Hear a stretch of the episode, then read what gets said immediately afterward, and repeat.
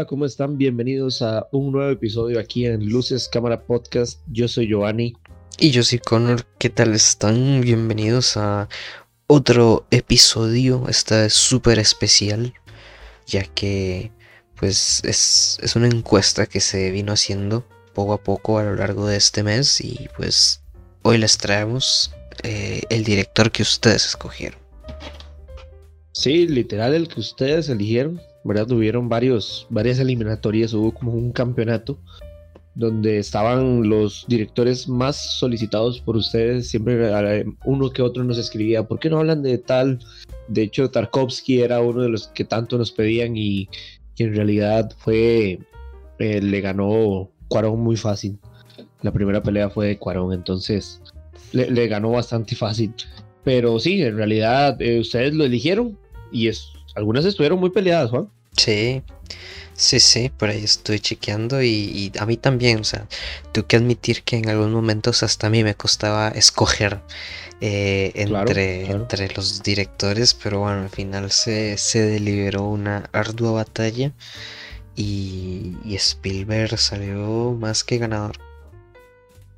Sí, no, y de hecho, de hecho esa final, pero veámosla así rápido, así rápido. En una, en las dos primeras peleas fueron Stanley Kubrick contra Wes Anderson, que ahí sí Kubrick arrasó totalmente, ¿verdad? Entonces Kubrick se hizo ganador. Y el otro contra el que se iba a tener que enfrentar Kubrick era Andrei Tarkovsky o Alfonso Cuarón, que como les adelanté, Cuarón sobrepasó a Tarkovsky. Ambos muy difíciles, muy difíciles. Quizá Tarkovsky no ganó por, por ser un menos conocido que Cuarón, ¿verdad? Probablemente es de México y todo el mundo conoce Gravedad, de esta última Roma. Entonces Cuarón ganó. Pero todos deberían ver Stalker. Ahí todos deberían ver Stalker. Todos deberían ver Stalker, exactamente. O cualquiera, en realidad, cualquiera de Tarkovsky. Todo el mundo debería ver Tarkovsky, digamos. Pues ya en, en la semifinal de este lado, que era Kubrick contra Cuarón, eh, sí estuvo bastante peleada, bastante peleada porque Cuarón es uno de las de que la gente más quería, quería ver. Era como la representación latinoamericana que teníamos por ahí. Todos los demás eran ingleses o estadounidenses. Entonces, pero Cuarón no pudo ganar y, ganó Kubrick. Entonces teníamos ya un finalista que era Kubrick. Y del otro lado teníamos la primera pelea que era eh, Ridley Scott contra Denis Villeneuve que eh, de hecho hubo un, seguidor por ahí que nos, nos escribió que cómo iba a ser posible que, que Denis Villeneuve iba a perder, pero, pero, pero, al menos yo, yo elegí a Ridley Scott porque eh, eh, siento que Denis Villeneuve es muy bueno, muy bueno, pero le falta mucho, le falta mucha calle todavía, a Ridley Scott le sobra calle. Y Ridley Scott tiene de todo un poquito, tiene desde Gladiador hasta Alien. no, no, el tipo es un genio. Entonces claramente ganó Ridley Scott, ¿verdad? Se, se, mantuvo lo clásico. Eh, por el otro lado, teníamos a Steven Spielberg contra Danny Boyle. Pensé que iba a estar más peleada. Pensé que iba a estar más peleada. Sí. Pero no. Spielberg arrasó bastante. Danny Boyle. No, no. Yo dije contra Spouting. Y quizá 28 días después, ¿quién quiere ser millonario? La gente va. No, no. Me dijeron a Spielberg sin pensarlo. Y para mí aquí se vino la pelea más difícil de todo el campeonato, que, que fue Ridley Scott contra Steven Spielberg. Y mucha gente me escribía, nos escribía a la página que, qué decisión más difícil, en serio, que nos pusimos a pensar. Que es que di, ambos tenían su, su, cosa, ¿verdad? Son dos de los más grandes de, de, de la época, se podría decir, dorada de los 80, 70, 90 de Hollywood. Entonces, ahí sí fue como, como una final adelantada, donde ganó Steven Spielberg. Eh, por bastante, se podría decir, en realidad. Pero sí estuvo peleado, sí estuvo peleado. Al inicio Ridley Scott empezó ganando y, ya después poco a poco Spielberg se sacó su casta. Y en la gran final tuvimos ahí sí a, a quizá dos de los mejores exponentes del cine mundial de los tiempos que era Stanley Kubrick contra Steven Spielberg. ¿Vos a quién elegiste, Juan? Pues por simple también, bueno, nostalgia, tengo que admitir, y por cantidad de películas, pues definitivamente Steven Spielberg. Para mí se llevó su voto, para mí. Pero joder, sí que, difícil, muy difícil, complicadísimo. Sí, no, no, estuvo complicada esa. Pero a mí me pasó igual, a mí me pasó igual. O sea, descubrí que ya uno sabe que es un poco más culto, más aquí, más allá. Pero es que Spielberg. Es que el tipo hizo Jurassic Park, ¿sabes? Y ya, ya perdí ahí, ya gané. No, no, Spielberg hizo todo. O sea, es que literal cualquier película que hayamos visto en nuestra infancia tiene una pizca de Spielberg. De fijo. Entonces, eh, en realidad, crecí viendo Spielberg toda mi vida y, y, quizá parte del amor al cine que tengo es, es de Spielberg, gracias a Spielberg. Entonces, no, Tomás Spielberg. O sea, también lo tiene Stanley Kubrick, pero Spielberg es. Eh, de hecho, si alguien quiere adentrarse al mundo del cine ya así bastante, eh, Spielberg es un buen inicio. Porque ahí vemos de todo un poco: vemos desde drama, ciencia ficción, cine bélico, eh, cine de esclavitud. vemos muchísimo, vemos muchísimo. Entonces, buena opción Spielberg. Y de hecho, así lo eligieron ustedes. Así es, excelente. Bien merecido, o sea, no se puede decir nada. Entre todos, pues destaca un montón y por algo al, final fue el ganador de este torneito que nos montamos. Y de nuevo, buen momento para recordar que nos sigan en Instagram, porque tenemos Instagram. Y así participan en estos torneos que vamos armando. Está bien. Estamos como Luces Cámara Podcast, todo pegadito y en minúscula. Así es, así es que no falte. y bueno, y simplemente así obtuvimos al ganador de, de este campeonato de directores favoritos de Luces Cámara Podcast. Así es, y bueno, pues hoy, como ya dijimos, he mencionado, pues comentemos, como ya hemos hecho varias veces, pues un poquito de la historia de este esta personalidad que es una de las, sin duda, de las más influyentes en la historia del cine y de los, como ya dijiste, los cineastas pues más conocidos de Hollywood, porque, joder, aparte de ser de, de los que más generan dinero eh, con cada película que hacen, pues también que tiene razón, como dijiste, tiene razones para que son buenísimas. Desde Tiburón, no sé, ET, es que como dijiste, cualquiera hemos visto una película en la infancia de este señor.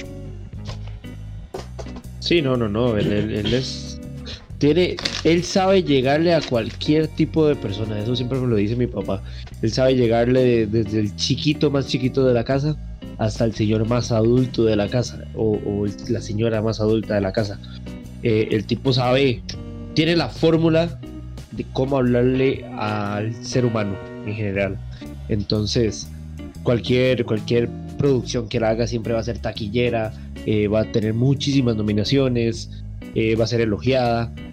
casi que ninguna de sus películas ha sido catalogada como mala. Ninguna. Sí. Aún así, de, venciendo a esta barrera de la modernidad y de la falta de, de, originalidad. Él aún ha sacado películas y, siendo joyas, como eh, quizá una de las más nuevas que es Ready Player One, que llena de, se podría decir como Space Jam, que viene llena de, de referencias de otras películas y fue muy buena, la verdad, la película. Quizá no tanto como sus anteriores, pero muy buena. O sea, sigue manteniendo su nivel. Sí, o sea, sigue teniendo la pizquita ahí de, Steven Spielberg.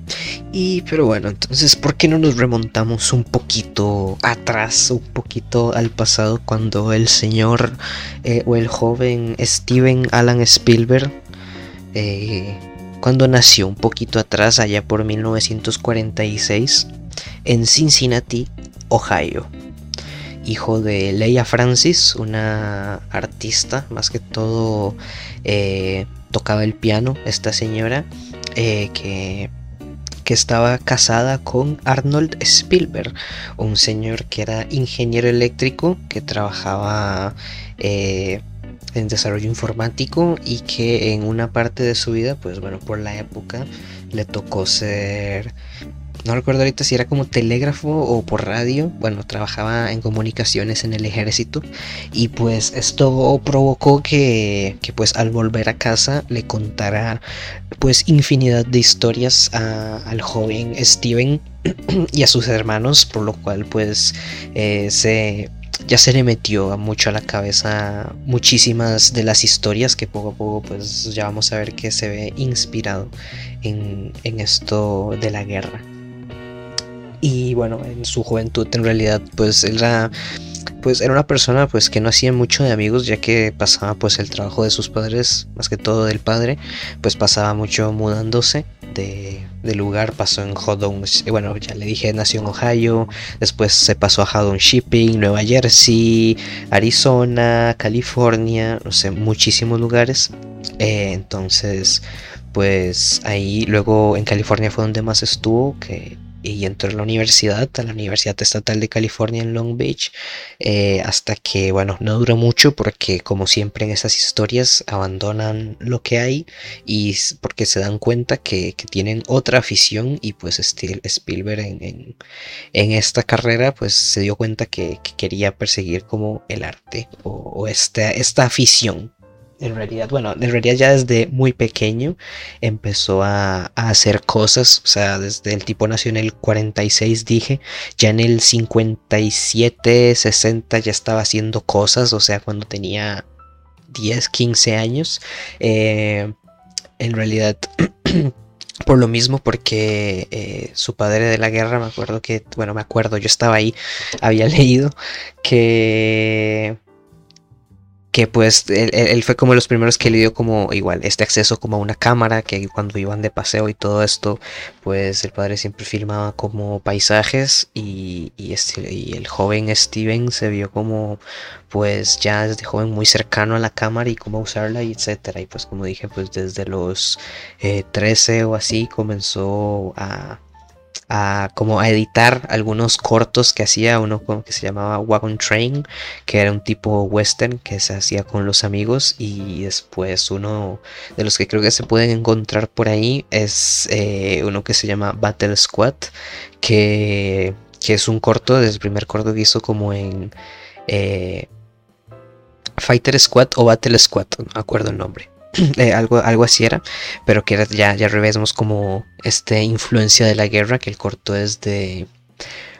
pues de que grabó con él y un amigo que donde junta un metraje real de aviones volando de la, de la guerra y, lo juntaba con planos de, un amigo que se montó como una cabina que consiguieron de, un medio avión y, y, pues eso hacía como las tomas de que él estaba ahí. Entonces pues ya desde joven eso tenía 14 años cuando empezó a hacer estos cortometrajes pues ya ya se nota ahí la, afición y me recordó al, meme que me habías comentado aquella, que habíamos comentado aquella vez de mis, ídolos a los 15 años haciendo películas y cortometrajes.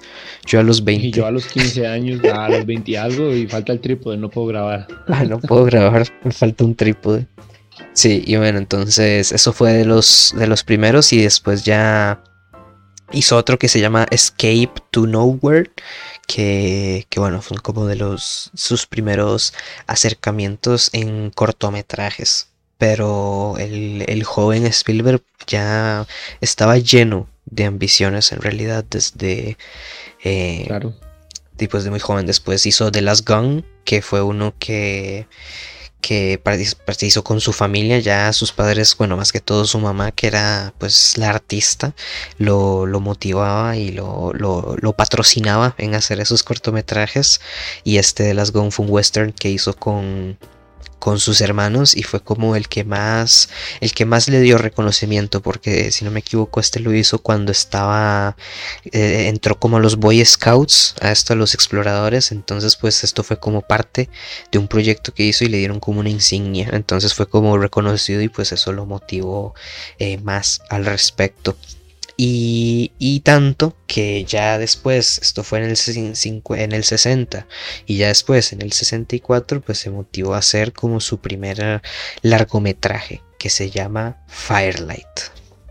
Que, que se trata como de unos extraterrestres que van, que quieren secuestrar humanos, abducir humanos para eh, alimentar una granja de, estos animales extraterrestres y bueno, eso es como súper inspiración en teoría.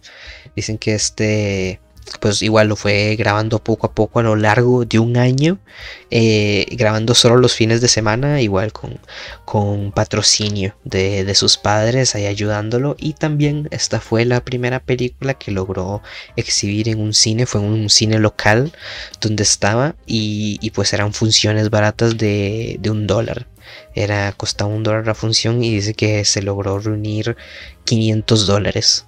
Entonces... Bastante. Sí, entonces, pues ya desde ahí se notó que, que pues el joven Spielberg ya era, podía pues generar bastante ganancia de, lo que hacía. Claro, y, algo, algo que siempre me ha llamado la atención es que él cuenta en varias entrevistas que le han hecho de estos inicios que estás hablando justamente, y él cuenta que esos primeros trabajos, pero quizá ni siquiera son los primeros, sino que sus primeros trabajos, literal, tomando una cámara, eran grabando eh, una plancha. creo que mencionaba dos casos en concreto, que era eh, una plancha con la que una plancha la ropa.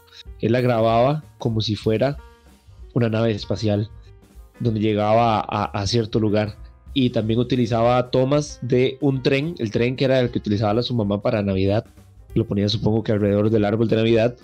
Eh, le ponía algo en la, en, la, en, la, en la línea del tren para que se descarrilara entonces se viera como un accidente fatal y, y todo eso lo hacía desde niño, o sea, se nota que traía muchísima imaginación desde pequeño y, muchas ganas de experimentar con, con las físicas y, los, los movimientos reales de las cosas. Entonces eso siempre me llamó muchísimo la atención.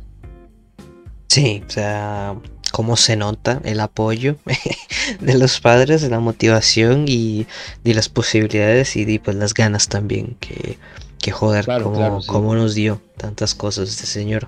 Porque bueno, ya después siguió, después de hacer como este, su primer largometraje pues oficial, siguió haciendo otros cortos. Uno se llama Slipstream y tal vez uno, el más famoso, que ya, ya fue como contratado para, para eso. Bueno, le dieron como financiado, creo que 40 mil dólares o así, no me acuerdo cuánto, para producir este cortometraje que se llama Amblin.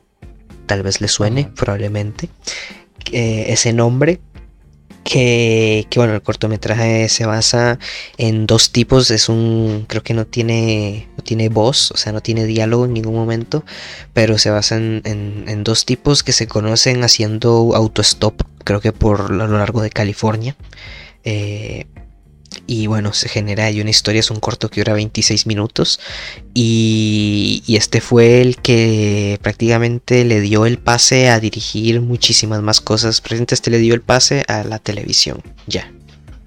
Claro, fue, fue como el, el, el, puente a, darse a conocer, a que ya lo vieron más productoras, a que dijeran, bueno, ok, démosle un poquito más de plata a ver qué pasa, démosle acceso a la televisión, no lo tenemos a pantalla grande todavía porque es es muy joven eh, y viene empezando. Y ahí quizá para, para, para hacer, para ver que estén en el tiempo también, eso fue en 1968. Exacto. Tan solo tres años después, en el 71, se le dio, como dice Juan, un presupuesto más alto que fue ese de Amblin era de 15 mil dólares. Poquito, poquito. Aquí en Costa Rica, ahorita serían como 7 millones, 8 millones. En ese tiempo me imagino que era mucho menos. Entonces era muy poco en realidad para hacer una película, bueno, un corto. Pero aún así ya era, o sea, era poco, pero era bastante para, para hacer su primer trabajo. Después de esto, tres años después, en 1971, hace su primer largometraje. Se podría decir, como dijo Juan, ya tuvo uno oficial, pero ya se podría decir que este es como para grandes masas y fue televisado, fue para televisión con un presupuesto de 450 mil dólares. Y es totalmente una joya esta película. No sé si la han visto. Ah, es sobre un tipo que, que anda, anda en su automóvil en la carretera y de un pronto a otro le empieza a perseguir un, un tráiler, se podría decir, un tráiler, un camión grande. Eh, y él no sabe absolutamente quién es. Y lo empieza a seguir y a seguir. Y él para en algún momento en una gasolinera o algo así. Y el camión también para, lo sigue. Es, es una una joya, una manera de contar eh, una historia de tensión increíble. Debería, y supongo que es estudiada por, por todo lado, ¿verdad? En las escuelas de cine. Y quizá antes de, que pasemos, porque ya veo que vamos como hacia la filmografía del hombre, eh, comentemos así rápido algo que me llamó muchísimo la atención, que él fue rechazado de dos escuelas de cine en de la universidad, claramente, eh, cuando iba a empezar sus estudios. En dos escuelas le dijeron que no, no tenía eh, las notas suficientes para entrar y estar con ellos. Entonces tuvo que o sea, más, más de una vez le rechazaron cumplir su sueño, por así decirlo. Y aquí vamos a caer en ese cliché de que si uno lucha por ello, los sueños se cumplen. Entonces, literal, él siguió trabajando, eh, esforzándose y consiguió, consiguió poder estudiar cine, pero eso es algo para, para que se motiven, ¿verdad? Eh, más, de una vez le cerraron las puertas al mismo Steven Spielberg en, escuelas de cine, entonces no se vayan a desmotivar porque se las cierren a ustedes. Sí, como dije, al final terminó en esta en Long Beach, que pues no era una escuela de cine tan, tan prestigiosa, pero fue lo que pudo y aprovechó el máximo eh, al respecto. Que, sí, y, exactamente, aprovechó la oportunidad y esa es una de las, se podría decir que de las, de las cosas a tomar en cuenta, que no importa dónde estés estudiando o cómo lo estés estudiando o cómo lo estés haciendo, puede que ni siquiera lo estés estudiando si lo haces bien y lo haces con motivación y, y con conocimiento también, conocimiento no tanto técnico, sino conocimiento de amor a, a lo que estás diciendo, hablando, expresando, eh, te, va a salir bien. Sí, sí, definitivamente, pues Spielberg, al igual que otros que hemos comentado, eh, pues son, tienen muy buena historia, definitivamente. sí, sí, sí, eh, sí. Y sí, bueno, también ya antes de comentar un poquito de la de la ya filmografía en sí, porque bueno, como dijiste, esta fue su fue en el 71, Duel fue fue ya su primer largometraje eh, producido, eh, bueno, reproducido, mejor dicho, en masa, bueno, por televisión, pero antes de esto fue como encargado de hacer ciertos episodios de, de series como The Night Gallery, que es una serie que hizo también el... Eh, perdón, como que es otra serie del creador de esta, de Twilight Zone. Eh, y, bueno, Columbo, el psiquiatrista, otras, otro tipo de series que, que, que, Spielberg empezó dirigiendo episodios y bueno, y como, como ya dijimos en Ambling, pues fue poco a poco demostrando que tenía una habilidad increíble con la cámara y con la propuesta a escena que, bueno que poco a poco ya vamos a ir viendo en las películas pero desde muy joven como vimos bueno ya en el 70 que joder cuánto tenía ahí bueno ya está llegando a los veintitantos 30 casi eh, y, y joder que que era un maestro, definitivamente. Después de esta duel, duel eh, bueno, siguió, hizo otro par de, de películas para televisión que se llamaba Something Evil y Savage. Y después de esta, ya en el 74, eh, hizo su primera película ya para el cine, para la pantalla grande, que se llama The Sugarland Express, que pues fue una película bastante aclamada por la crítica, de hecho ganó en el Festival de Cannes y y bueno, que, todo planeaba y todo pintaba, tenía super actuaciones y todo pintaba que iba a ser un éxito enorme. Pero ya cuando salió, cuando se estrenó la película al público, pues no fue así. Resulta que pues en taquilla fue completamente un fracaso, nada de lo que se esperaban. Y pues esto es algo que a, a Spielberg por lo menos marcó muchísimo porque dijo que a pesar de que la crítica fue muy buena, él lo que le importaba era el público. Eh, general que pues era lo que iban a ver la peli entonces aquí fue como que hizo un juramento y dijo que todas sus pelis iban a tenían que encantarle al público que ese era el objetivo y su único objetivo y lo logró o sea se podría decir así como spoiler lo logró. Así es, porque nada más y nada menos en el al siguiente año, en el 55, en el 75 le dieron eh, la oportunidad de dirigir eh, una adaptación de un libro que se llama nada más y nada menos que Jaws o Tiburón, como se conoce la película que definitivamente ahí fue cuando el director se consagró como una superestrella en esto de dirigir películas. Como no con, con esta peliculota eh, tuvo mucha influencia de, su, manera de pensar, su manera de ver las cosas. Él fue el que diseñó totalmente el tiburón, dio las indicaciones de cómo quería el tiburón.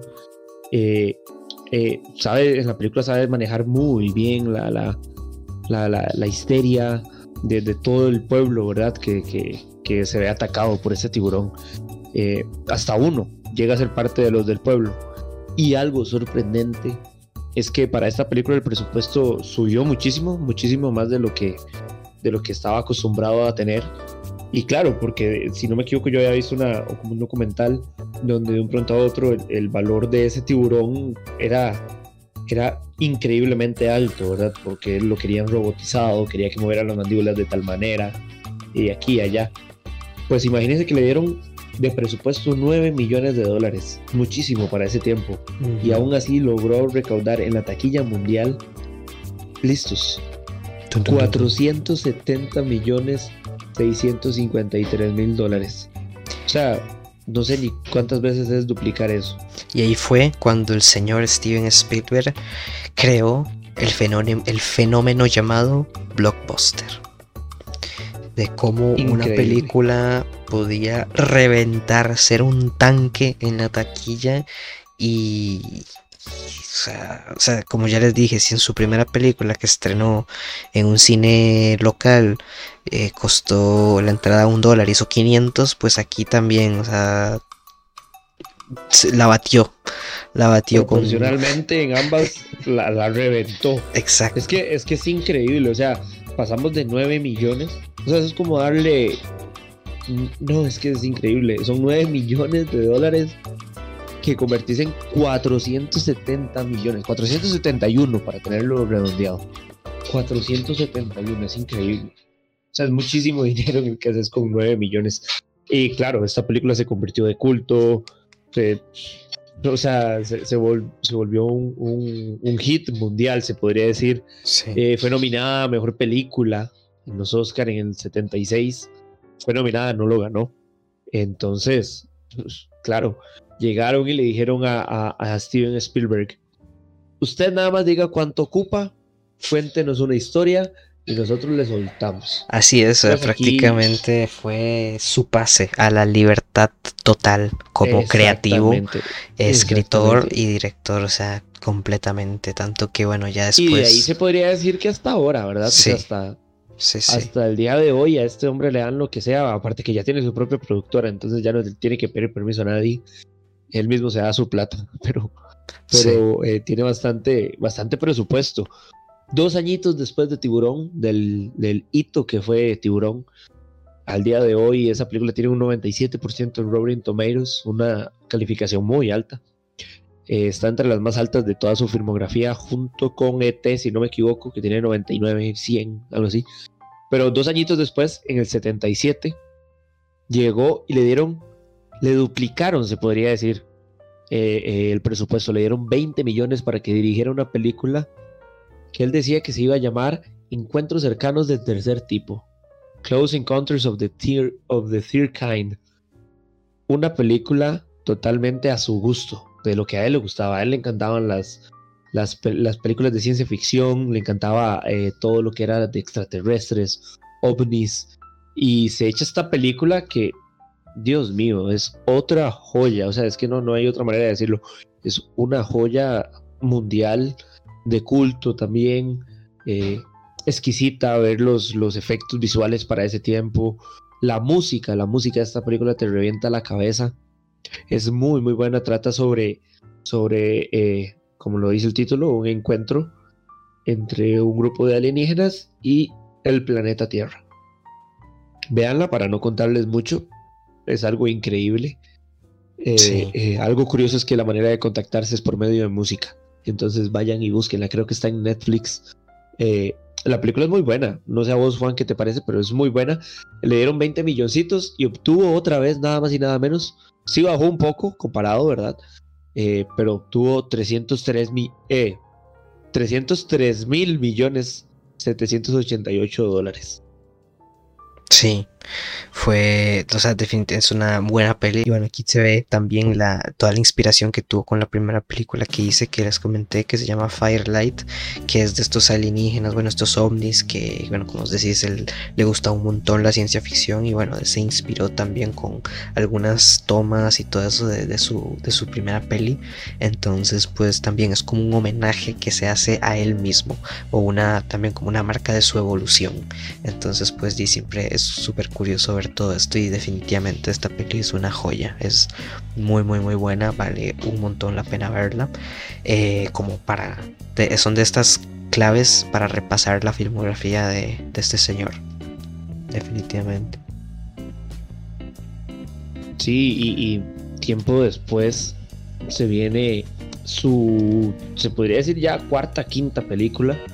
En menos de una década ya tenía cinco películas en realidad fue muy rápido como fue haciendo su trabajo. Imagínense que eh, en teoría Tarantino dijo que él solo iba a hacer 10 películas en toda su vida. Ya vamos por la novena, esta que viene. Ya estamos esperando su última en teoría. Vamos a ver si cumple eso que, mencionó.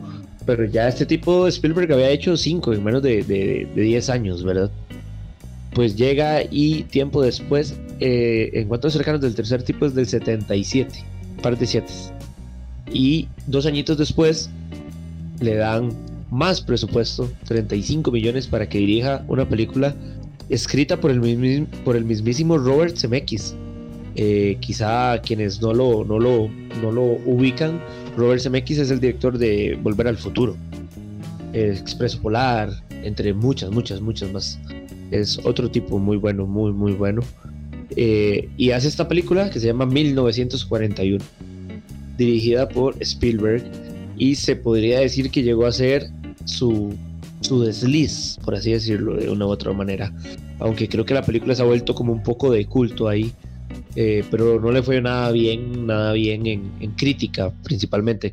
En, presupuesto la recaudación fue, fue lo normal y ya no fue como dice Juan un blockbuster, sino que ya ganó 92 millones de 35 que le habían dado.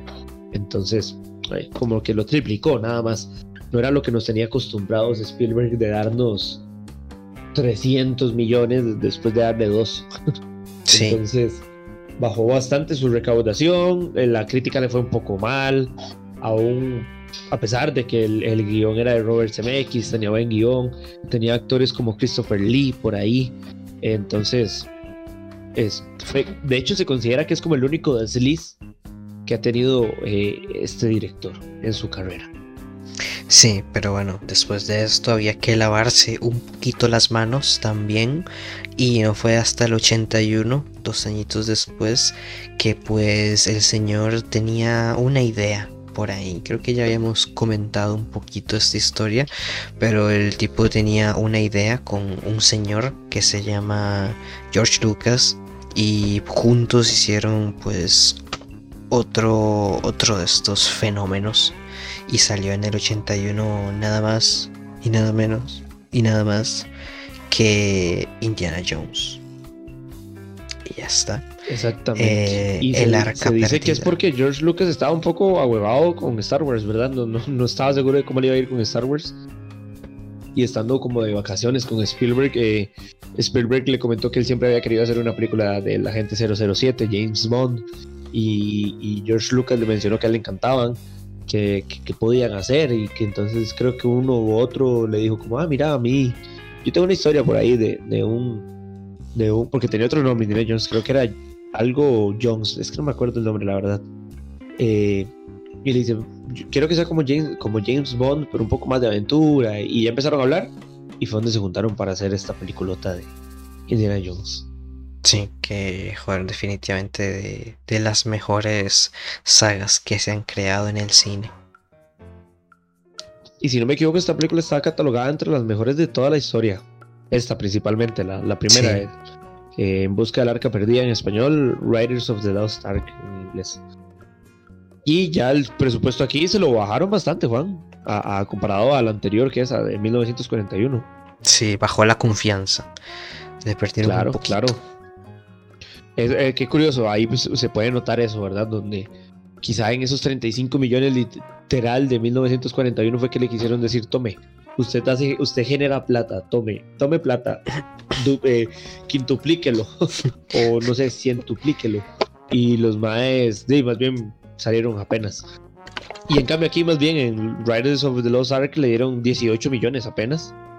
Casi que la mitad de lo que le habían dado anteriormente. Pero aquí sí la hizo.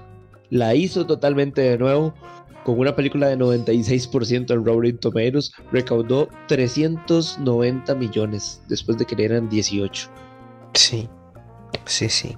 Definitivamente, eh, pues lo vale. Y bueno, ahí ya vienen noticias para que estén atentos al episodio de noticias de esta semana. Comentamos algo de la siguiente película que se viene.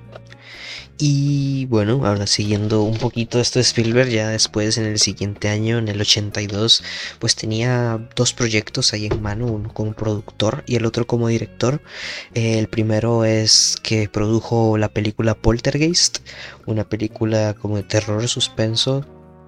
Que bueno, pues la verdad es que está bastante, bastante bien, pero, pero, pero ese mismo año llegó la película que iba a ser sin duda el fenómeno y la más taquillera del director hasta el momento, que definitivamente la reventó, que es ET, el extraterrestre. Increíble, increíble lo que recaudó. Eh, se los voy a decir para que estén preparados. Tan solo le dieron 10 milloncitos y medio. 10 millones y medio le bajaron el presupuesto de, Indiana Jones. O sea, para Indiana Jones fueron 18. Para esta le dieron 10.5 millones. Y aún así con efectos de lujo, ¿verdad? Un ET súper bien hecho. La nave de ET vivísima. Los efectos que hay de, la flor cuando él la toca. Y, es increíble esa película. Tan solo costó 10 millones y medio. Para llegar a recaudar, están listos. La película más taquillera de Spielberg. Llegó a recaudar así, redondeemos lo mejor. 800 millones de dólares, casi mil, casi mil. Y es la, de hecho es la película mejor calificada en Rotten Tomatoes con un 98%. Así que eh, aquí ya no había nada que hacer, ya todo el mundo sabía que, que Spielberg venía con todo literal. Bueno, ya, ya aquí ya todo el mundo se lo veía venir, pero, pero aquí ya lo, lo, o sea, le puso su firma, así como estoy aquí y vine al cine a hacer historia.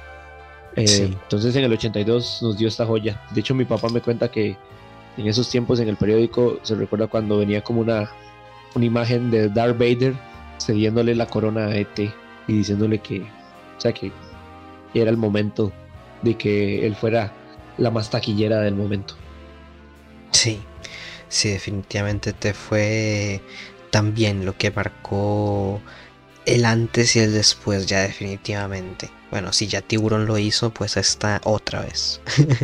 Aquí hubo otra marca en la carrera del director por eso, porque él definitivamente logró romper toda estadística.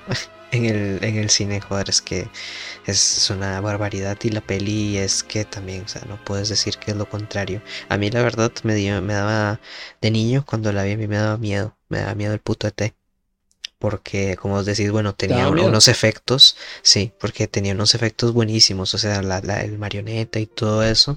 De hecho, di con, por esto fue súper pionero en el tema de, efectos especiales, también con la ayuda de George Lucas por ahí con su tecnología que, que había desarrollado para Star Wars. Entonces, pues, pues sí, la verdad es que esta es una excelente película en todo lo que se le ve. Creo que después salieron otras ya reediciones eh, que cambian la marioneta ya por un ET digitalizado, creo, y todo eso. Pero la verdad es que la primera está bastante bien, esa primera edición. Y es la que Spielberg siempre dice que hay que ver, si hay que ver ET, pues hay que ver la versión original, no hay que ver otra.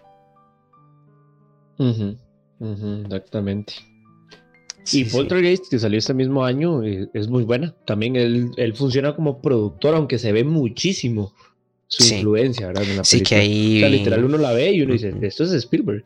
Sí, que ahí ya había pues empezado, creo también ya había salido su productora que, que tiene pues este mismo, este nombre que, que del cortometraje que ya hemos mencionado, Ambling, de ahí sale el nombre a, a su propia productora. y bueno, que también es la misma que hace Volver al Futuro, etcétera. Entonces, pues Spielberg tiene mano en muchas cosillas por ahí. Y, bueno, sí, entonces, eh, bueno, después de, de este de este que fue Poltergeist y ET en el 82, eh, se dedicó a hacer, bueno, hizo una parte, también dirigió una parte de la película de Twilight Zone, de, ¿cómo se llama en español? ¿Encuentros cercanos? ¿O encuentros? No, no, esa se llama, ay, pucha, Twilight Zone. ¿Cómo es que se llama en español? Tiene otro nombre, tiene otro nombre raro en español que creo que no, no, es, no, no eh, tiene que ver. No, universo desconocido, la...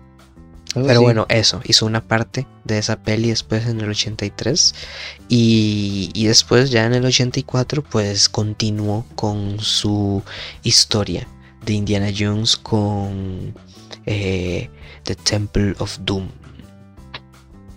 Que... La dimensión desconocida es que se conoce. Esa, la dimensión desconocida. y... Sí, de hecho en esta película de la dimensión desconocida trabajaron muchísimos directores conocidos del momento, entre ellos Steven Spielberg, George Miller, eh, Landis, Michael Landis. Entonces tenía, e, esa serie es, muy buena. De hecho hay una versión como actual, si no me equivoco, donde Jordan Peele ha hecho, ha hecho, ha hecho su trabajo, creo que ha dirigido y ha sido hasta el mismo host, creo, de la serie. Eh, eh, es una serie muy, muy buena, tiene capítulos muy buenos y esta película fue dirigida por varios, por varios eh, directores famosos del momento y entre ellos Spielberg. Sí, si no me equivoco, a ver, ya les digo, The Twilight Zone está en Amazon. sí, entonces la vieja de la del 83, sí, y todo, entonces pues lo pueden aprovechar. ¿Pero la peli o la serie? la serie, creo, creo que esta es la serie. Ah, pero no es la nueva, creo que sí está, creo que esta es la nueva. Y la peli y la peli vieja. Creo que hay una, la del 2020 y 2019 son las nuevas. Creo que la, Sí, tiene la peli vieja, lo que tiene es la peli, tiene la peli vieja. Pero bueno, ahí está. Ah, no, pero no, mentira. Es para alquilar. No la tienen Amazon Prime. Pero bueno, ahí está. Ahí la pueden alquilar. Para que le eh, echen un ojo. Sí, sí, sí. Eh, la serie la verdad es que es muy buena. Y bueno, ya Spielberg había, trabajado con, con el creador de la serie cuando hizo esta. dirigió algunos episodios de Night Gallery. Eh, y sí, la verdad es que vale bastante, bastante la pena. y bueno, y también la secuela eh, de Indiana Jones, la verdad es que, bueno, pues también vino vino a petarla también un poquillo de nuevo. Eh, como ya había mencionado, pues Spielberg se quería centrar mucho en, que al público le gustara. Y esa segunda es muy buena, al menos a mí me, encanta bastante. Pero se, catalogaba que después de esta película, Spielberg empezó a tomar un tono más oscuro, se podría decir, ¿verdad? Donde eh, creo que también se le criticó un poco que venía trabajando puro ciencia ficción, eh, eh, que ovnis, que, que robotcitos, que aquí, que allá. Entonces a la gente le empezó como a, cansar un poco, se podría decir. Eso lo vi en un documental buenísimo que está en YouTube. Ahorita voy a buscarlo para decirles el nombre. Dura como media hora. Es un súper, súper documental. Y, y, cuentan literal toda la filmografía, pero con lujo de detalle. Y, creo que en esta parte eh, se le criticó bastante por, lo oscuro y principalmente porque dicen que venía de, terminar con una de sus esposas que estaba pasando por un momento un poco difícil en su vida personal y esta, esta peli de Indiana Jones tomó algo como más, más oscuro, ¿verdad? Es la segunda, es donde vemos a, a, quienes la hayan visto porque ya no la, no la ubican, cuál es de todas. Es en la que sale el chinito, y sale la, muchacha que es como rubia, donde encuentran un, como un culto, donde le sacan el corazón a las personas estando vivas. Entonces es un poco oscura la cinta. Y también volvió a ser un, hit. Aquí ya le dieron 10, 28 millones, un poquito más. Pero recaudó igual, 333 millones de dólares. Entonces le fue bastante bien con esa peli. Sí, sí, sí, también, sí, como decís, ya ahí se van notando también, eh, pues poco a poco en, las otras películas y cortos que hacía, eh, pues Spielberg también metía muchas cosillas que te estaban relacionadas. Creo que ya hemos comentado un poco esto que pasó similar con Paul Thomas Anderson, pero que, bueno, eh, la, separación de, sus padres en, ah, pues a corta edad, pues como que le afectó mucho y después lo va retratando en, en, gran cantidad de películas, bueno, como ET o, u otras que ya se van, se nota esos temas. Y pues aquí también como en Indiana Jones, pero creo que es en la tercera que ya también toca como esos temas y pues sí se va volviendo como un poco más oscuro este tema del director. Sí, sí, de hecho creo que él estaba como un poco harto de estas críticas de que solo ciencia ficción, de que aquí y allá, y quiso demostrarle a la gente que él también podría hablar de, de temas más oscuros. Aún así, en, el 85, un año después de, la segunda parte de Indiana Jones, en el Templo de la Perdición, o Indiana Jones and the Temple of Doom, en el 85, un año después, produjo varias películas y, muy, muy taquilleras, muy conocidas, muy buenas, como Back to the Future o Los Goonies, y también El Secreto de la Pirámide. O Los Gremlins en el 84 donde él estuvo como productor. Pero aquí le dio un cambio de 180 grados, se podría decir, a, su carrera. Por primera vez, Steven Spielberg eh, nos dio un drama. Un drama increíblemente bueno, donde también hubo mucha, mucha controversia. Se hablaba de cómo un blanco iba a contar una historia de negros y cómo iba a tratar de, de hacerle llegar a la gente el mensaje sin él haberlo vivido con, el, con la película que se llama El color púrpura. Sí, sí, una super película. Tuvo varias, varias eh, nominaciones por, esta peli. Protagonizada por Whoopi Goldberg y Oprah Winfrey. Un, fue un super éxito. Eh, Estuvo nominada a mejor película, ¿ves? Sí, yo sabía, es, es, esta peli es muy, muy buena. Creo que está en Amazon, por si no la, por si no la han visto y la quieren ver, está en Amazon. Sí, en el 85 color por, la verdad que también pues significó como un pues una apuesta de que el, director pues era súper versátil. Si ya nos había enseñado pues drama o un terror con tiburón y después algo de superaventura con Indiana Jones eh, pues ahora nos tiró un, drama eh, brutal con con The Color Purple. La verdad es que muy, muy, muy buena.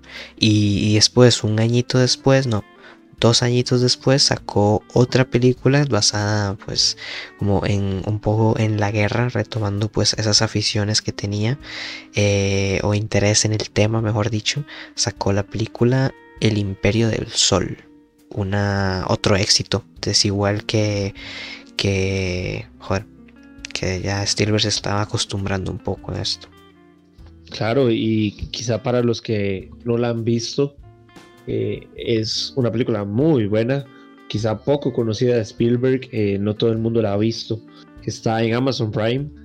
Y lo más curioso de la cinta, se podría decir, es que vemos a un Christian Bale, niño. Sí. Chiquito, chiquito, chiquito. chiquito. chavalito, chavalito. chavalito. Ahí dejen un comentario si, si entendieron la referencia. Pero bueno, sí, esa película de El Imperio del Sol es una cintota. Eh, como protagonista Christian Bale y se le ven los dotes de actor muy bueno desde, desde pequeño. Y a mí me impresiona, me impresiona ver a Christian Bale tan pequeño en el 87. O sea, faltaban solo 10 años para que yo naciera. Entonces, eh, eh no, nuevo que sea tan distante, digamos, Christian Bale a mí en ese momento. Pero ya ahí Christian Bale podría tener que sus 8, 7 años, por ahí. Sí, y joder, y la verdad es que se nota un super actor desde siempre, Christian Bale, joder. Qué, qué bueno. Sí, sí, no. Una película muy, muy buena, la verdad. Poco conocida, pero muy buena. Veanla, está en Amazon Prime. sí, hay que, hay que aprovechar. Eh, y bueno, ya uno, es que, joder, Spielberg estuvo, la verdad, que abarrotado de proyectos en toda la década de los 80, más que todo, bueno, como productor hizo estas pelis, pero bueno, también hizo, bueno, produjo una de mis pelis favoritas, que es de Quien engañó a Roger Rabbit en el 88. Eh, se volvió algo ya un poquito más de, eso que pues apuntar a otras cosas. Ya vimos que apuntó un poco más a la animación bueno que está combinada con live action pero eso que, que se comenzó a interesar en, en otras cositas. También hizo Always en el 89 otra película de un poco de drama. Y también en ese mismo año sacó la tercera película de Indiana Jones, eh, La Última Cruzada que esa última, esa última está bastante influenciada por su relación con su padre, de hecho, si no me equivoco. Definitivamente. vemos totalmente una... Eh, sale por primera vez el papá de Indiana Jones. Eh, por mucho tiempo esta fue la última película de, de, la trilogía en su momento. Entonces a la gente le gustó bastante, le gustó bastante el final, cómo terminaba. Eh, como le daba final a, esta historia que nos venía contando desde hace años. Y, en realidad también me gusta bastante esta tercera de, Indiana Jones. Esta Always, no recuerdo haberla, vista, haberla visto toda. He visto partes, pero no, no, la he visto toda. Pero eh, ha sido como una de las más bajas que tiene, ¿verdad? Tiene un 64 en Rotten Tomatoes. Creo que con la crítica no le fue muy bien. Eh, tiene música de John Williams, pero no, no, no le fue muy bien. Pero ese año estuvo, estuvo parejo. Tuvo una muy buena, como Indiana Jones y la última cruzada. Y Always, que no estuvo tan, tan allá. Sí, sí, ahí ya poco, creo que una película antes de esta, eh, no recuerdo con cuál ya había empezado a trabajar con, con John Williams, que bueno, pues se convirtió poco a poco, ya, ya si este tipo John Williams por sí solo hacía cosas buenas, pues cuando se topó con Spielberg ya esas dos mentes se juntaron y comenzaron a hacer estragos eh, por todo el mundo, que bueno, son íconos prácticamente en el cine también, ellos dos. Y bueno, ya terminando los 90, pues produjo también la segunda de, de eh, los 80, produjo también la segunda de Regreso al Futuro. Eh, alguna otra película que se llama That con Jack Lemmon y Ted Danson. Eh, y bueno, otras series animadas después del éxito de Quien, eh, engañó a Roger Rabbit, pues también produjo otras series como Tiny Toons o Animaniacs, eh, Pinky Cerebro, Ajá, Free, Freakizoid. ¿Cómo se llama? Ajá. Y. Ajá, Fenomenoide en español. Esa, ajá, ajá.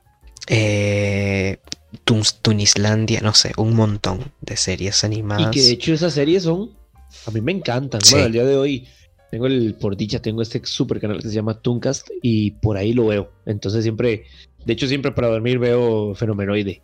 Y, el humor que mantiene esa serie, la línea de humor es, es muy buena.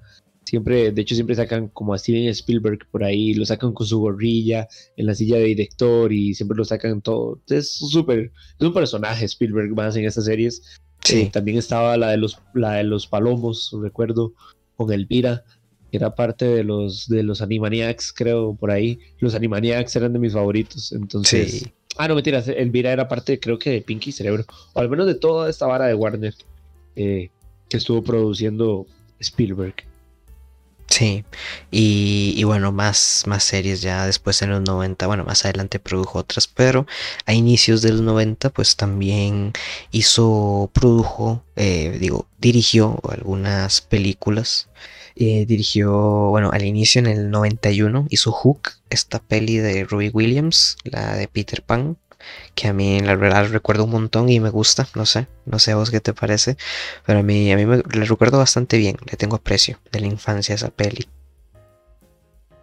Sí, eh, eh, de hecho, de hecho hay, hay como una algo ahí súper curioso que ¿cómo se llama? Este, este cantante Michael Jackson estuvo bastante peleado con, con Steven Spielberg o resentido, ya que todos sabemos que Michael Jackson era fanático de, de una, una, una cosa rara ahí como con Peter Pan. Le encantaba Peter Pan, aparte que tenía todo esto un poco extraño como con los niños, ¿verdad? De aquí a allá, pero ese no es el tema. El punto es que él siempre quiso interpretar a, a Peter Pan y más cuando, cuando supo que Steven Spielberg iba a hacer una película. O sea, imagínate, Steven Spielberg haciendo una película de Peter Pan. ¿Quién no va a querer salir en esa película? Entonces pulsó que le dieran el papel totalmente de Peter Pan, pero no se lo dieron, se lo ganó Robin Williams y de hecho Michael Jackson se enojó con ambos, con Robin Williams y con, y con Steven Spielberg. Sí, sí, curioso, la verdad no me sabía esa historia, eh, pero un poco turbio ahí, ese... Imagínate que la película está, tiene que como un, creo que tiene como un 60 y algo en un momento menos. Tiene, ya te digo, no, tiene un 31%, pero la película fue nominada a 5 Oscar. Sí, joder. O sea, es un poco, un poco extraño ahí. Quizá es porque es un poco distinto a lo que esperábamos ver de, de, de, Peter Pan, ¿verdad? Pero, pero en realidad la película es buena. Sí, a mí me gustó, ya la recuerdo bastante bien y bueno, sale Robbie Williams. tiene, las nominaciones fueron Mejor Dirección Artística, Mejor Vestuario, Mejor Maquillaje, eh, Mejores Efectos Visuales y Mejor Canción Original. Tampoco es que tenía ahí como la de Mejor Película, pero habían cosas bien hechas. Sí, sí, sí. Y bueno, y ese mismo año también produjo otro montón de pelis como Joe vs. The Volcano, eh, An American Tale, Fable Ghost, también eh, el thriller Aracnofobia, la la tercera película de Volver al Futuro en el 90 y la segunda de Los Gremlins, eh, The New Batch o el nuevo lote o no sé, no sé cómo será en español, The New Batch. Y bueno, su siguiente película fue pues hasta el 93, el tipo se dio un momento pues en, este tema de, producir películas, aparte de que también estaba eh, en, la búsqueda de, nueva tecnología que le sirviera para innovar y poder hacer pues la película que quería hacer, porque él tenía una idea súper metida en la cabeza y, de pues sencillo, o sea, bueno, no, no sencillo, complicado lo tenía porque lo que quería hacer nada más este tipo era revivir dinosaurios, traer dinosaurios a la actualidad. Y así fue como en el 93, con ayuda de, pues, de tecnología que había desarrollado también George Lucas para Star Wars, como había mencionado, pues salió un poco Jurassic Park. Pero sí, mucha tecnología, pero me pusieron un San José en medio de la playa. mucha tecnología, pero San José en la playa fue un error. Pero un mapa no sabemos. Pero no podemos buscar un mapa y saber geografía. Sí, sí, no, exactamente. ¿Cómo va a poner ahí San José? Es más, no, seguro buscaron un mapa y dijeron, mira, que vacilón, está en medio de dos mares, o sea, es demasiado pequeño, de fijo ahí se ve mar por todo lado. Entonces, San José en la playa. Sí, sí, pero, me hicieron zoom.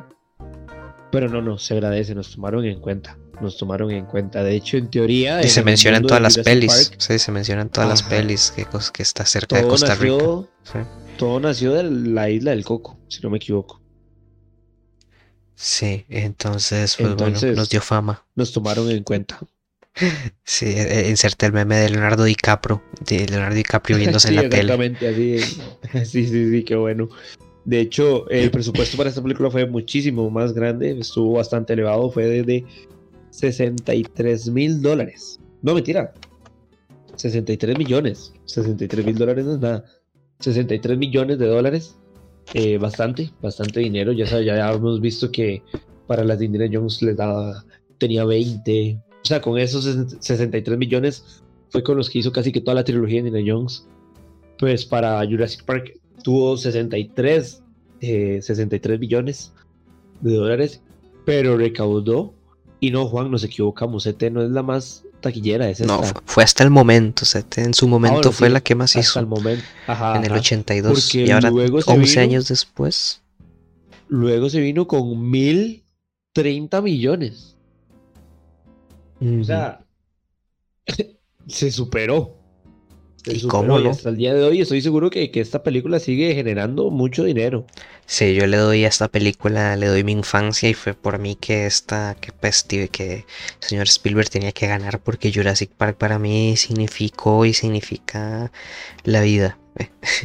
claro, claro, y con un súper elenco como Sam Neill, Laura Dern, Jeff Goldblum, súper conocido por su papel. Eh, muchísimo, muchísimo, hasta el mismo Samuel L. Jackson sale en esta película. Entonces, Wayne Knight, que es súper conocido también.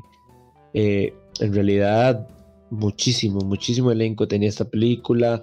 Estábamos en una época muy buena para el cine en los noventas. Eh, venía todo, toda esta como, como moda rara de, no sé, los noventas a mí me encantan. Y en el cine también, son una joya. Sí, pues, y definitivamente que se lo digo. Pero Steven Spielberg no o sea, no se quedó quieto ese año, porque no solo, el director no estaba pensando solo en hacer una superproducción taquillera, porque en ese año pues también tenía otra preocupación por ahí que, que estaba haciendo otra super película que, que se llama nada más y nada menos que La lista de Schindler, una película súper conmovedora sobre el holocausto, que ahí fue donde ganó el premio como mejor director en el Oscar y también como mejor película. Que joder. De hecho, eh, la verdad es que esto fue una barbaridad de peli. Ganó el Oscar por primera vez, ya había tenido un premio eh, como honorífico a la memoria de Irving Thalberg en el 87, pero en el 94 fue donde ganó un par de Oscar eh, el señor Spielberg por, por mejor película y mejor director eh, con la lista de Schindler. Y pensar que el mismo año estrenó Jurassic Park es increíble. O sea, a mí me, impresiona. O sea, literal, aquí sí fue donde nos dijo: vean, para que vean que puedo hacer ambas cosas, se las doy el mismo año. y ambas con una calidad brutal. O sea, es que es una calidad que cualquier director actual se, se desearía.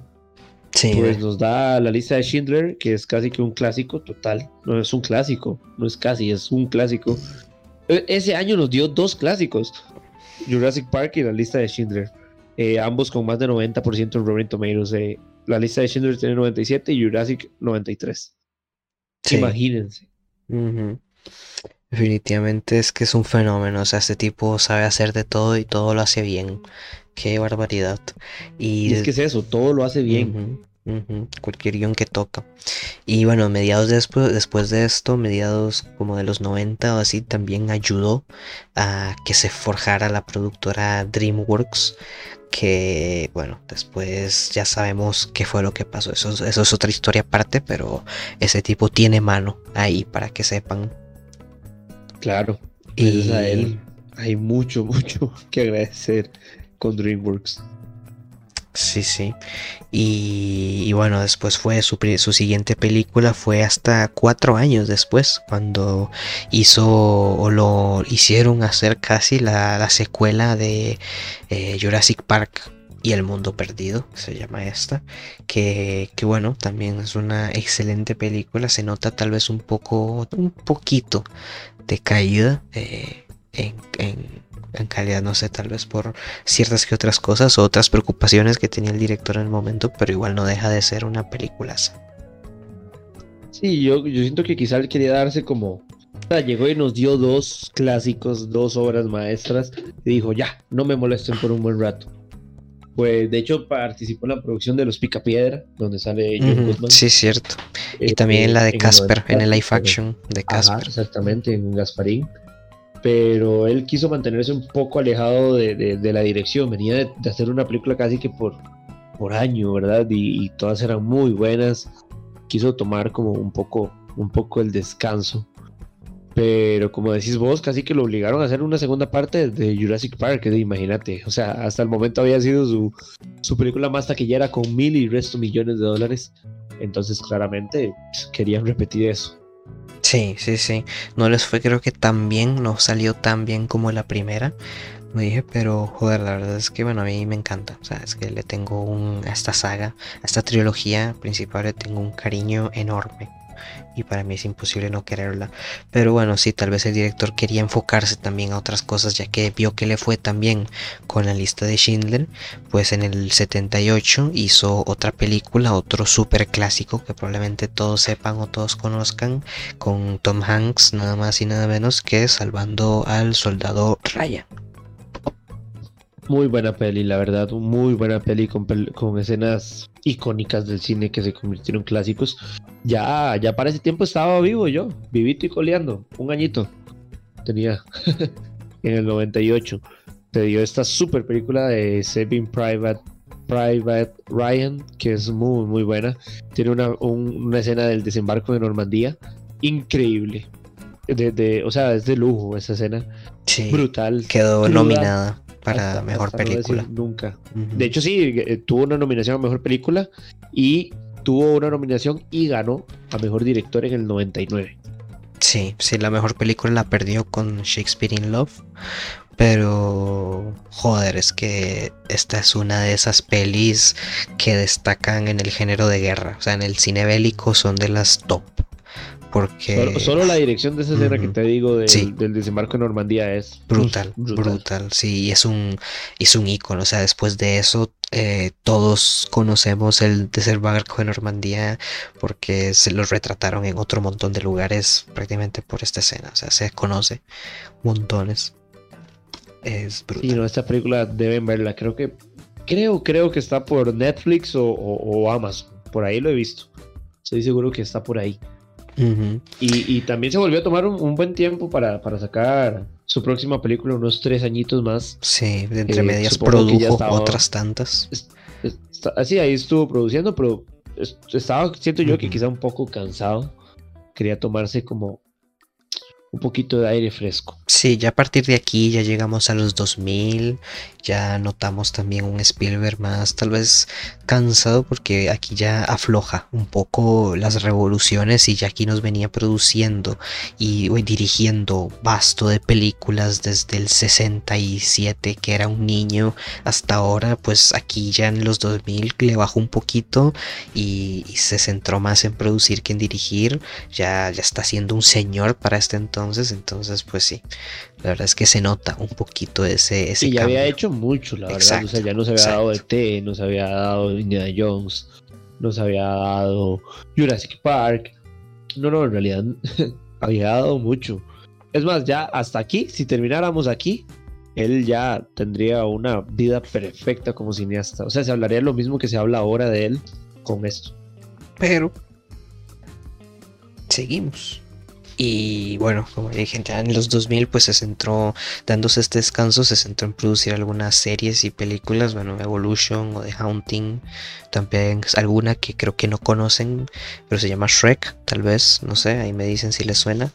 Eh, en el 2001. No creo que la conozcan. Y, y, otra serie, creo que era una miniserie, una serie de la Segunda Guerra Mundial que se llama Band Brothers en el 2001. Y, bueno, y otro montón eh, en, total.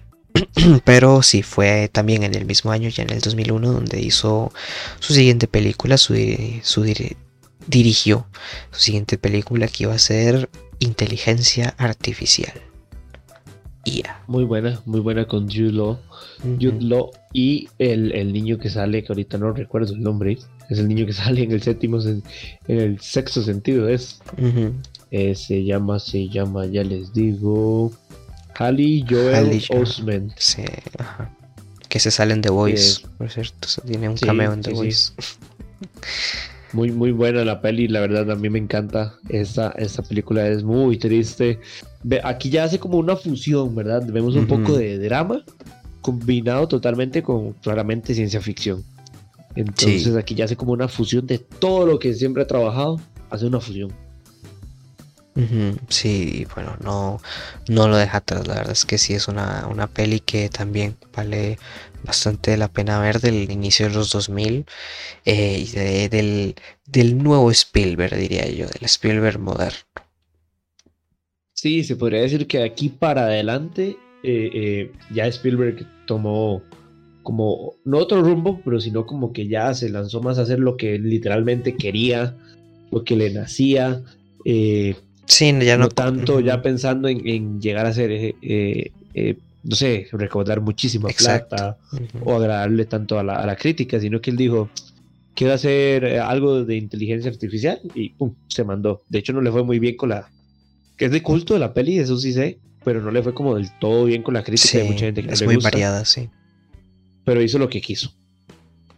Exacto, sí. Y, bueno, también eso se centró en, producir más, más series. También, de hecho, curiosidad, eh, produjo uno de los videojuegos más famosos en su tiempo que de guerra, que se llama Medal of Honor, Medalla de Honor.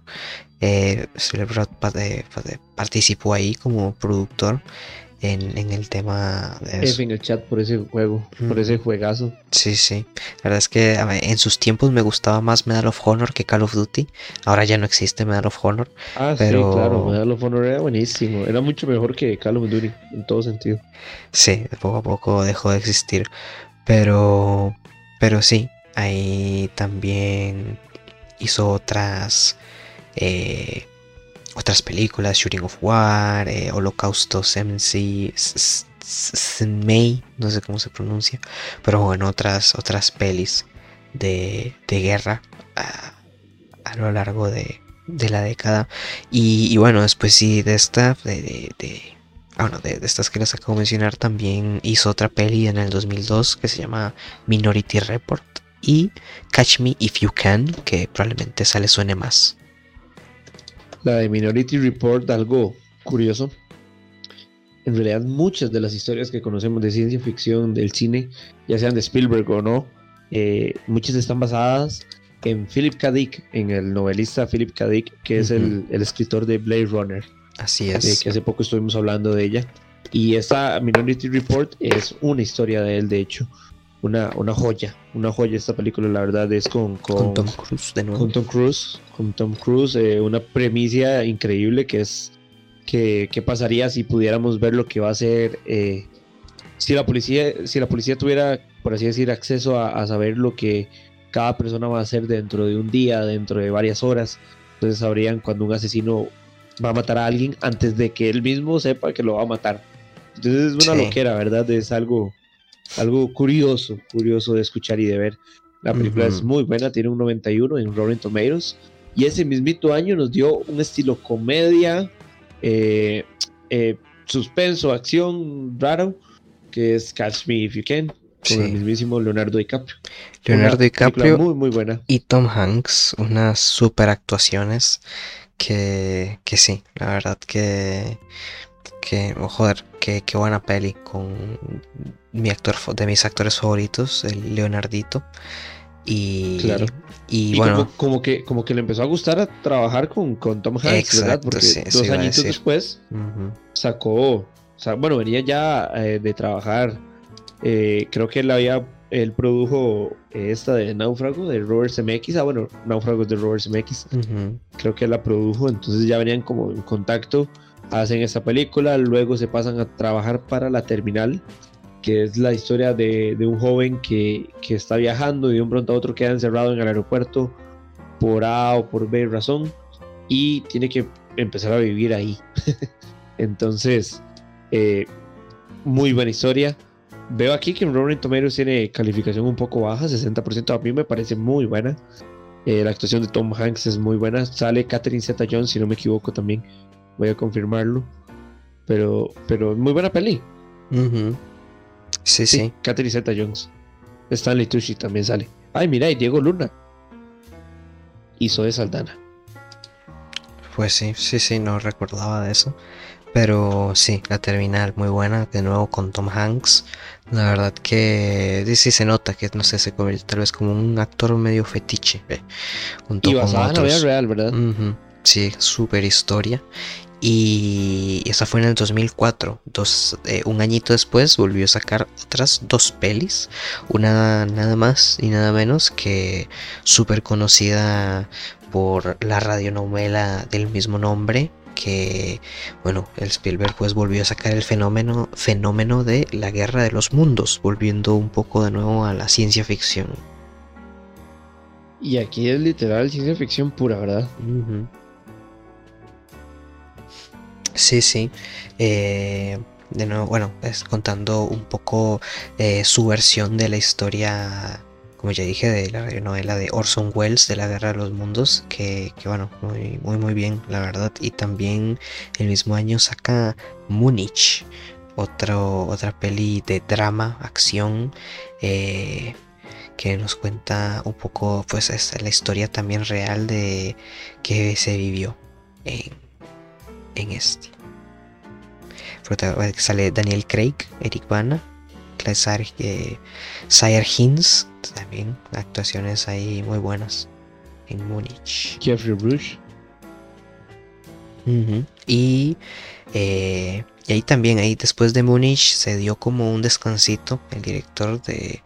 Eh, porque esta peli... algo a mencionar, algo a mencionar es que con, con Múnich volvió a, a, ser nominado en los Oscars, ¿verdad? Después del 99, desde, desde, Rescatando al Soldado Ryan, eh, volvió con Múnich y fue nominado a Mejor Película y a Mejor Director. Sí, tuvo cinco nominaciones, eh, no ganó, pero se llevó otros 14 premios en, otros premios y, también vale bastante la pena ver cómo esta fase. Se me recuerda mucho un poco a la lista de Schindler y, bueno, se nota el drama, o sea, ya, eh, se, nota el dominio de, Spielberg en, todos estos temas. Como ya dijimos, todo lo que hace lo hace bien, por desgracia, joder, qué bueno. Y bueno, ¿no? Por, no disfrute.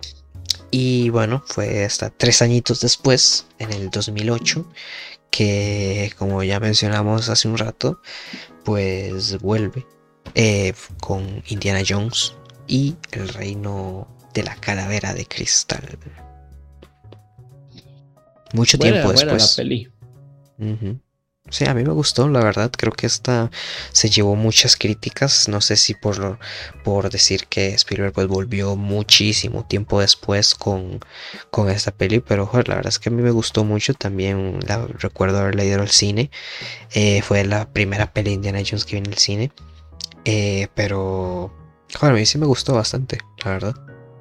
Sí, a mí me gustó bastante, la verdad, también. Ya la fui a ver con mi papá, eh, fue la primera cinta de, Indiana Jones que pude ver en el cine, eh, claramente, ¿verdad? Eh, pero, pero a mí me gustó bastante. Creo que lo que criticaban o, hablaban un poco, no tanto criticaban, sino que hablaban, era que, que aquí totalmente, ¿verdad? Spielberg se tomó las libertades que quiso y se le nota, digamos, su afición por, por por la vida de otros planetas, ¿verdad? Ya vemos donde aparecen aliens en medio de Indiana Jones.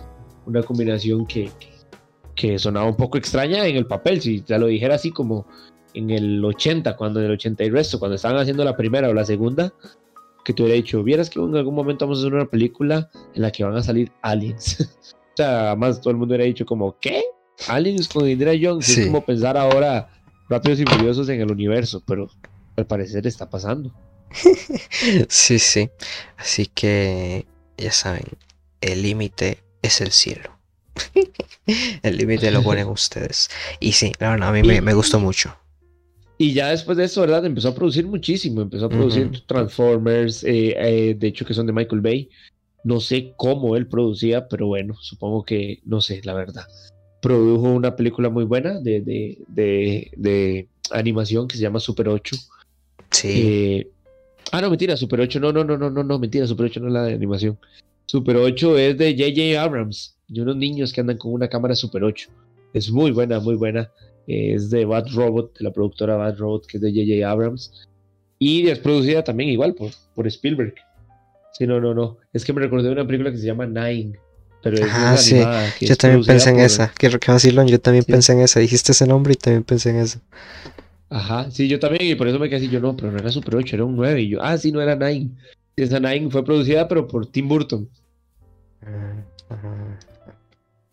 Pero sí, esta, esta, esta peli Super 8 es muy buena, recuerdo que me gustó bastante. Fue como que la que se dio a conocer J.J. Eh, eh, Abrams. Después de eso empezó a trabajar como con lo de Star Trek y así. Sí, y y bueno, fue hasta después, hasta el 2011, después de producir muchas cosas, que hizo su siguiente película que fue animada directamente, que fue Las aventuras de Tintín. Este reboot en 3D que salió de esta serie, que, bueno, la verdad es que vino a sorprender también, creo yo.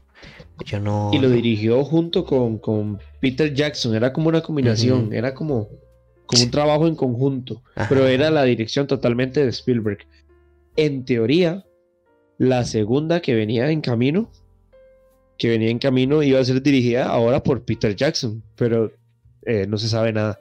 Algo estuve leyendo hace poco como que se dice que dentro, o sea que está muy cerca. Se decía que en el 2021, este mismo año, pero de momento no tenemos nada. En la de menos amanecemos un lunes y nos topamos con un tráiler de las aventuras de Tintín, Prisioneros del Sol, que así es como se va a llamar la segunda.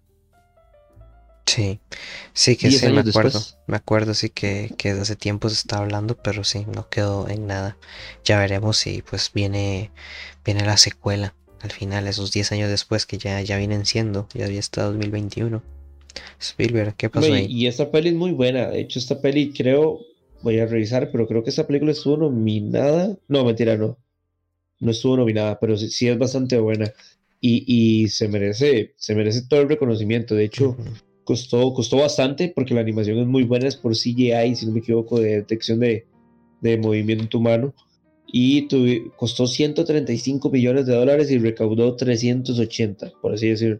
Sí, sí, le, fue, le, fue, le, fue, bien. Sí, pero en cambio, la que sí estuvo nominada de Spielberg ese año no fue, no fue Tintín, sino fue Caballo de Guerra otra película que hizo ese mismo año, en el 2011, eh, tratada pues en una, en teoría también una historia real de, de cómo, bueno, un tipo que perdió su caballo en la Primera Guerra Mundial, vuelve, etcétera.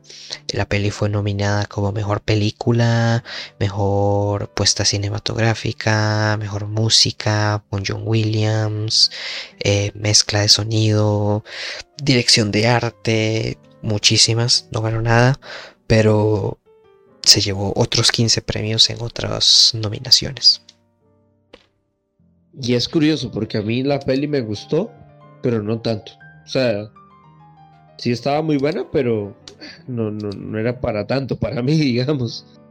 Me, me gustó más Tintín. Pero bueno. Sí. Todo bien. Sí, sí. Pero sacó dos buenas películas el mismo año. Ya rato de no hacer eso. La última vez que lo hizo fue se podría decir que, eh, vamos a ver, en el 2002 con Minority Report y Atrápame si puedes. Que el otro fue en el 2005 con Munich y La Guerra de los Mundos, pero La Guerra de los Mundos no le fue tan bien. Sí. Entonces casi se podría decir que 10 años después volvió a hacer esa jugada de sacar dos películas, como lo había hecho en algún momento con, con la lista de Schindler y Jurassic Park. Sí, hasta le fue eh, bien también a los dos. la misma fórmula con War Horse y bueno, al siguiente año no se quedó sentado, fue... Aquí fue como que, ok, voy a hacer esta peli y ya, y me tomo otro descansito. Que esta vez fue la película de Lincoln. La película basada pues en este personaje del presidente Abraham Lincoln, eh, dirigida por Tony Kosher y actuada por nada más y nada menos que Daniel Day-Lewis, Salah Field y David Straitman, entre Joseph Gordon-Levitt, entre otros muchísimos sino una película muy buena, un poco lenta. Recuerdo que mucha gente decía, pero ay, no, está muy aburrida la película. Pero es que es, es, es técnicamente perfecta. Eh, ganó, de hecho, se ganó el Oscar, ¿no? Eh, no, estuvo nominada. Sí, ganó dos Oscar. Sí, ganó dos Oscar. Pero no, no la de mejor película. No, ganó mejor actor Daniel de Lewis y mejor diseño de producción. Sí, el de actor sí me acordaba pero estuvo nominada también a película y director y no, no, no lo ganó. De hecho, la última vez que lo ganó Spielberg en dirección fue Rescatando al Soldado Ryan. Sí. Pero esta Lincoln era un poco lenta, sí recuerdo que era bastante lenta. Eh, así como para verla porque digan, quiero disfrutar. Eh, no, pero si quieren verla por la calidad y verla técnicamente, es una muy buena película. Muy, muy buena. Sí, sí, igual con una super actuación de Daniel de Lewis como siempre. Eh, y vale, vale bastante la pena. Ya aquí eh, el director hizo... Bueno, no, no hizo... No hizo peli, ah, no, sí, sí, sí. Que siguió produciendo, pero sus siguientes pelis fue hasta el 2015, que hizo de, de, BFG, que es una como el gigante, no me acuerdo cómo se llamaba en español. No, pero te saltaste una, creo. La del 2015, Puente de Espías. Ah, sí, cierto, sí, en el 2015 sí me salió el Puente de Espías. Sí, sí, sí, sí. Con, con Tom Hanks de nuevo, eh, Mark Rylance, eh, Brian, Brian, no sé cómo se pronuncia eso. Ese señor. Que, que sí, nos cuenta una historia como en la en la Guerra Fría, de nuevo, tocando este tema de... sí, sí, al, hombre le gustaba bastante todo este tema bélico, la Guerra Fría le apasionaba bastante. Y sí, que yo he visto esta película solo por partes, tengo que ser sincero. tengo muchísimas ganas de verla, muchísimas, porque dicen que la actuación de, David Mark Rylance es brutal. De hecho, él se ganó el Oscar. Se ganó el Oscar por, por esta peli. Y dicen que la película es una joya, una joya actual. Entonces me llama muchísimo la atención verla. Solo que no, no, no he tenido la oportunidad de. Sí, está, la pueden alquilar en Amazon, pero sí cuenta la historia de un, de un eh, espía soviético que fue capturado por la CIA y bueno pues intentan como ayudarlo un poco buenísima la actuación es genial. Y, y, sí esa fue esa fue en el 2015 y en el 2016 hice, hizo esa la que mencioné que es de BFG que el gran gigante. el, gran gigante no sé qué o mi gran mi, gran amigo gigante algo así era. exactamente. Ajá. Y que creo que está basada en un cuento eh, de Roald, Roald Dahl, no sé, no sé cómo se pronuncia, nombres raros de otros países. Eh, de nuevo, protagonizada, bueno, por Mark Rylance, que da la voz de El Gigante. Eh, también, bueno, es una peli animada, no sé si dijimos, pero de nuevo con una super producción igual que Tintín. Esta tuvo cuatro premios, no Oscar pero tuvo muchas nominaciones y cuatro premios. Eh, y, y bastante bien, la verdad. Y después en el 2017, voy, sí, en el 2017, pues eh, vino y sacó The Post, una super peli. La verdad, no puedo decir nada, todavía la recuerdo cuando se estrenó con Meryl, con Meryl Streep nada más. De nuevo, Tom Hanks, Sarah Paulson, eh, Bob Odenkirk, muchísimos eh, actores muy buenos y la peli genial. Y después de, esta cintota de, Post, que tuvo varias nominaciones también en el 88, eh, tenía un 88% de, en Rotten Tomatoes. de hecho, con esta película fue la última con la que tuvo una nominación a Mejor Director de Post. Eh, luego en el 2018 y que de hecho no hemos, no hemos visto nada desde el 2018, un año antes de la pandemia, no, dos años, perdón, dos años, eh, nos dio una película bastante buena, a mí me gusta, eh, que se llama Ready Player One, de ciencia ficción, claro, sí, ciencia ficción, un poco de comedia ahí, light, muy buena, muy buena, eh, donde vemos, donde está basado en un libro, si no me equivoco, vemos como en, un universo eh, futuro, no, no, en nuestro planeta Tierra, en el futuro es, eh, hay, una, hay acceso a un tipo de videojuego, a una consola, se podría decir, de realidad virtual, donde te metes y conoces a otro tipo de gente y así y allá, y, y se arma como, por así decirlo, una expedición para obtener el, el control del juego.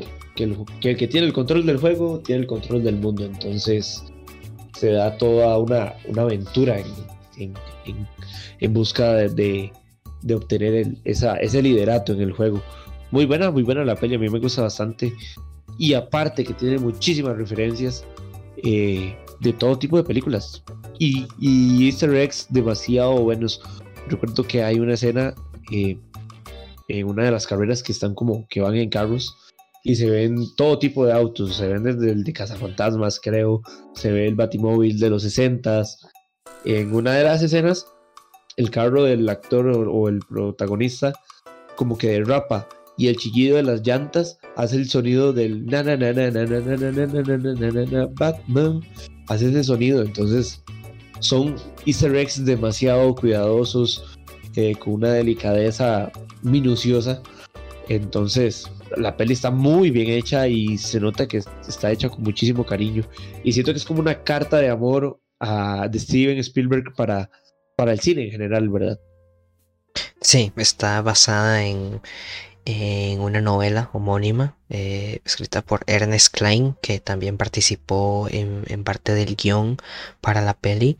Y bueno, yo no he leído el libro, pero sí la gente que lo ha leído dice que al igual que el libro, pues es un despliegue de, de referencias, tanto bueno, cuando el libro hace referencias pues obviamente a cosas de la época, pues aquí lo actualiza un poco más y y que bueno, se agradece, la verdad es que la peli sí está bastante bien, sorprende, tal vez no es, no creo que sea la, la mejor peli del director, pero joder, la verdad es que está bastante bien, sorprende un montón con los efectos, como vos decís, todos los easter eggs y, y bueno, como siempre, las actuaciones. Es, como un reto, ¿verdad? Como el Finding Waldo, o sea, uno quiere encontrar cada, cada, cada referencia en cada esquina.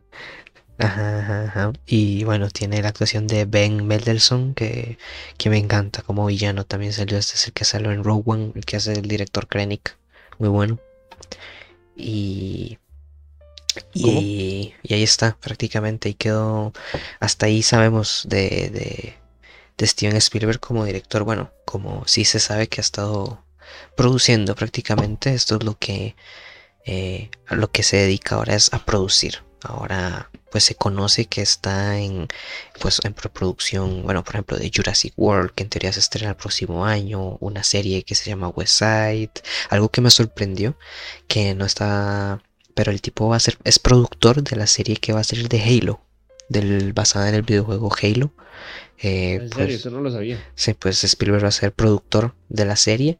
También, bueno, de la nueva que mencionamos de, Transformers, de Indiana Jones, eh, una serie que se llama Master of the Air. Eh, en teoría, como hay otra, un remake o una nueva versión de, de Color Purple. Pues está como productor Steven Spielberg, probablemente como de creativo o algo así. También, bueno, de la serie que salió hace poco de Animaniacs, etcétera. Eh, está confirmado una tercera de Gremlins. No sé, Steven Spielberg ahorita no está, no nos tiene nada, pero, pero está trabajando en un montón de cosas como productor y bueno, también eh, un spoiler en la, en la Después van a ver en el episodio de noticias mencionamos que firmó un contrato con Netflix, entonces muchísimas más cosas que se vienen. Sí, de fijo, de fijo vienen muchísimas más cosas. Una, una película que es la próxima que va a estrenar, que en teoría es este año, ya hay un trailer, un teaser trailer, que es una nueva versión de eh, el musical de West Side Story, donde van a estar trabajando Ansel Elgort, que es el que sale quizá en, Baby, Baby's Drive, si no me equivoco se llama, o también el que sale en Bajo la misma estrella. Eh, él es el, protagonista junto con Rachel Segler, que otro spoiler de las noticias es la que ha sido eh, escogida para hacer el, live action de Blancanieves. Así que escuchen ese episodio el próximo viernes. y en teoría sale este año, el 10 de diciembre del 2021. Dice que es un género romance y musical. Vamos a ver qué pasa. Así es. Con esa nueva versión de West Side Story. Y en teoría, bueno, se sabe que, bueno, se dice que para el otro año tiene una que se llama The Fable Mans y, otra que es The Kidnapping of Edgar Mortara. Pero esas están en preproducción. Ya, ya se verá que cuando salen, pero eso, que Spielberg nos tiene muchas cosas todavía, a pesar de que de que pues tiene sus añitos. Ganas, de ver bastante eh, lo que nos trae, ¿verdad? Siempre, siempre nunca decepciona. El hombre siempre viene, viene bien cargado de calidad. Exacto, exacto. O sea, a pesar de que tiene sus 74 añitos, pues nos sigue dando todo. Y falta. Así que bueno, eso sería todo. Prácticamente un episodio extremadamente largo, pero lleno de la biografía y de la historia de este señor, que bueno, no, no se podía resumir más. Sí, no, no, no, ella, eh, él, ella nada que ver. Él es alguien de admirar, al menos para nosotros que amamos el, cine, él es alguien de admirar, un, maestro, se podría decir. Nos ha enseñado muchísimo y gracias a él tenemos joyas en el cine que que son joyas casi que contemporáneas de con mucha con mucho con mucha gente digamos. Eh, toda la gente nacida en los 80 70 se podría decir que ha crecido viendo totalmente a Steven Spielberg. Imagínate a alguien que haya nacido en el 70 ya puede decir que vio desde Duel la primera cinta eh, ver Tiburón eh, o sea te imaginas o sea hagamos una recapitulación con solo Tiburón encuentros cercanos del tercer tipo toda la trilogía de Indiana Jones, bueno, la saga, ET, eh, vamos a ver pues, El color púrpura, si ya hablamos de dramas de la lista de Schindler. O sea, todas las películas de él son buenas. O sea, es que en realidad todas son buenas. Por más mala que sea, sigue siendo buena. O sea, cualquier director desearía que su, su película mala de Steven Spielberg fuera su película, digamos. Sí, o sea, definitivamente una historia que pues vale la pena repasar a cualquiera que le use el cine y, bueno, y en general, que coño, es que es un, es un icono, o sea, es un icono del cine prácticamente. Lo primero normalmente que pensas cuando te hablan de cine es Steven Spielberg, por lo mismo, es, es imposible no asociar. Y bueno, eso de mi parte eso sería todo, la verdad, bastante extenso, bastante provechoso. Espero que les haya gustado, que hayan aprendido algo. Y bueno, buen momento para recordar de nuevo que nos sigan en Instagram. Creo que quedó bastante largo, ¿verdad? Bastante, bastante. Y bueno, de nuevo, un momento para recordar que nos sigan en Instagram, porque tenemos Instagram y nos comenten ahora ustedes qué les pareció, qué conocían, qué datos conocían del director, qué datos no conocían, qué, qué película les gusta más, cuál les gusta menos, cuál para ustedes es la mejor. De todo, les toca a ustedes comentarnos. Muchísimas gracias por escucharnos. Eh, eso también sería todo de mi parte. Eh, demasiado feliz que haya quedado Steven Spielberg como ganador se lo merece y siempre se lo va a merecer. Entonces, muchísimas gracias. Nos vemos la próxima semana. Yo soy Giovanni. Y yo soy Connor. Muchísimas gracias por escucharnos. Buenas noches, buenas tardes, buena mañana, buena vida. Chao. Chao.